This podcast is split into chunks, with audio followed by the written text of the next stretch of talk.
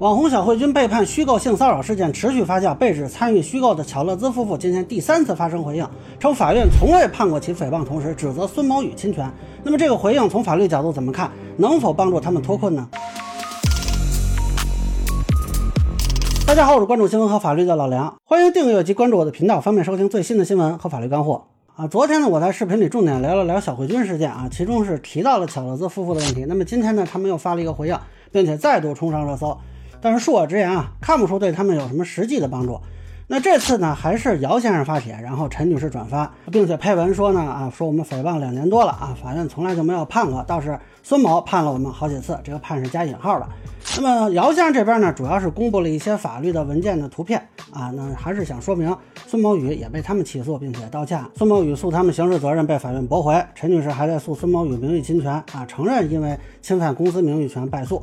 那么，先分析一下巧乐兹夫妇面临的法律风险啊。目前看，他们跟吃度公司已经解约，相关的名誉权诉讼已经完结，但是跟孙某宇的纠纷并没有完结。当然，他们是可以选择起诉孙某宇的一些言论啊，侵犯名誉权之类的。但是，他们之前传播小慧君被孙某宇骚扰这个事才是核心问题。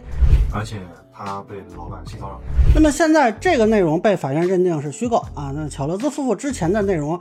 至少是侵犯了孙某宇的名誉权，这里就要区分一下，孙某宇虽然是公司的法人，但是他人身权跟公司的名誉权是彼此独立的啊，并不是说你赔偿了公司的名誉权损失，那孙某宇的人身权就消失了啊。其实依法呢是可以提起民事诉讼的，但是目前看呢，孙某宇留着自己这个人身权纠纷，一直是在追究刑事责任。那昨天也说了，这样可能导致精神损害无法赔偿。但是呢，一旦法院定罪啊，有可能导致小慧君啊乃至巧乐兹夫妇被判处刑事处罚。那么单就这个巧乐兹夫妇这边来说啊，如果想要规避法律风险，那么刑事层面其实相对容易啊，只要能证明自己并没有参与捏造性骚扰内容啊，也不是在明知不实的情况下传播，就可以摆脱刑事责任。但是民事责任稍微麻烦点啊，恐怕得论证小慧君确实被性骚扰。那来论证自己啊，并不是传播了不实的内容，否则即便你不知道这个真假啊，那也可能被定侵权，呃，但是之前这个小慧君已经被判虚构，并且他也道歉了，那所以呢，这个可能性就偏低了啊。但是恕我直言啊，我看不出现在的他们发布的这些信息有什么实际帮助啊。咱们一个个分析。第一呢，这个民事判决书判决孙某宇的名誉侵权，孙的侵权的言论主要是三条，一是说呢，这个八十八万是姚先生造谣导致的啊，这个钱是有，但是是因为经济纠纷，而不是造谣赔偿；二是说呢，这个姚某等人是嫌疑人啊，要刑事开庭啊，要吃国家饭什么的，因为他没有法律文书。就之前咱们引述孙某宇的视频也说了，因为管辖的问题呢，这个刑事诉讼是被驳回了的。那三呢是使用了“下头夫妇”啊这样的称呼，这个词被认为是有侮辱性的。这三点呢，确实是侵权啊。姚先生呢，确确实胜诉，这没问题。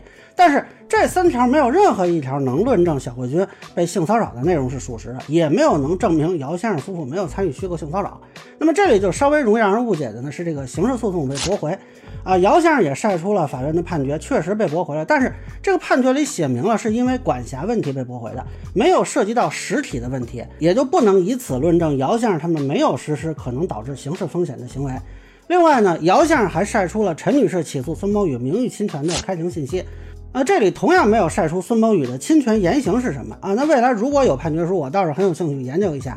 那么综合上面这几个证据呢，除了可以论证孙某宇在网上的一些言论出格啊，有侵犯名誉权的情况，以及说选择诉讼法院管辖问题，这个没有能论证说小慧君啊被性骚扰的属实，或者说姚先生他们没有参与捏造的细节。但是呢，姚先生还晒了一个判决，是公司起诉姚先生名誉侵权，这个金额和小慧君被认定虚构性骚扰那份判决书的判决金额是一样的，都是五万七。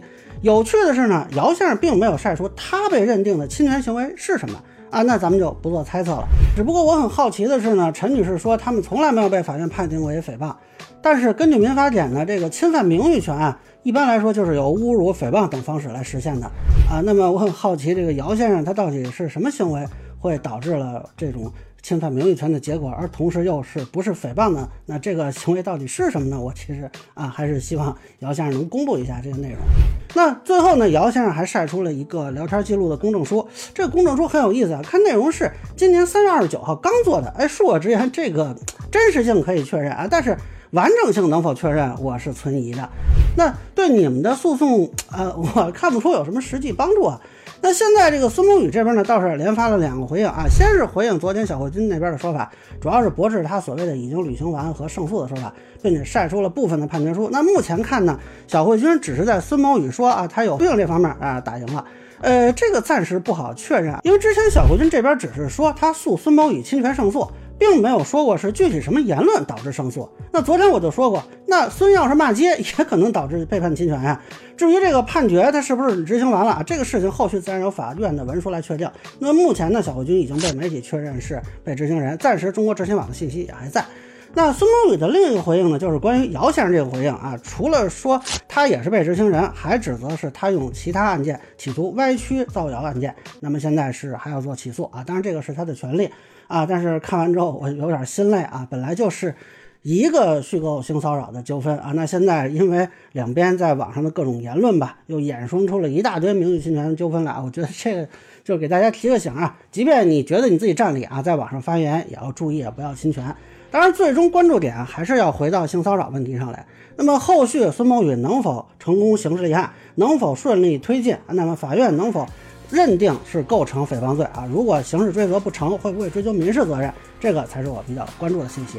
那以上呢，就是我对巧乐兹夫妇回应以及小慧君案最新进展的一个分享。跟浅浅咱们说了，欢迎不同意的小伙伴在评论区弹幕里给我留言。如果您觉得说的还有点意思，您可以收藏播客老梁不郁闷，方便收听最新的节目。谢谢大家。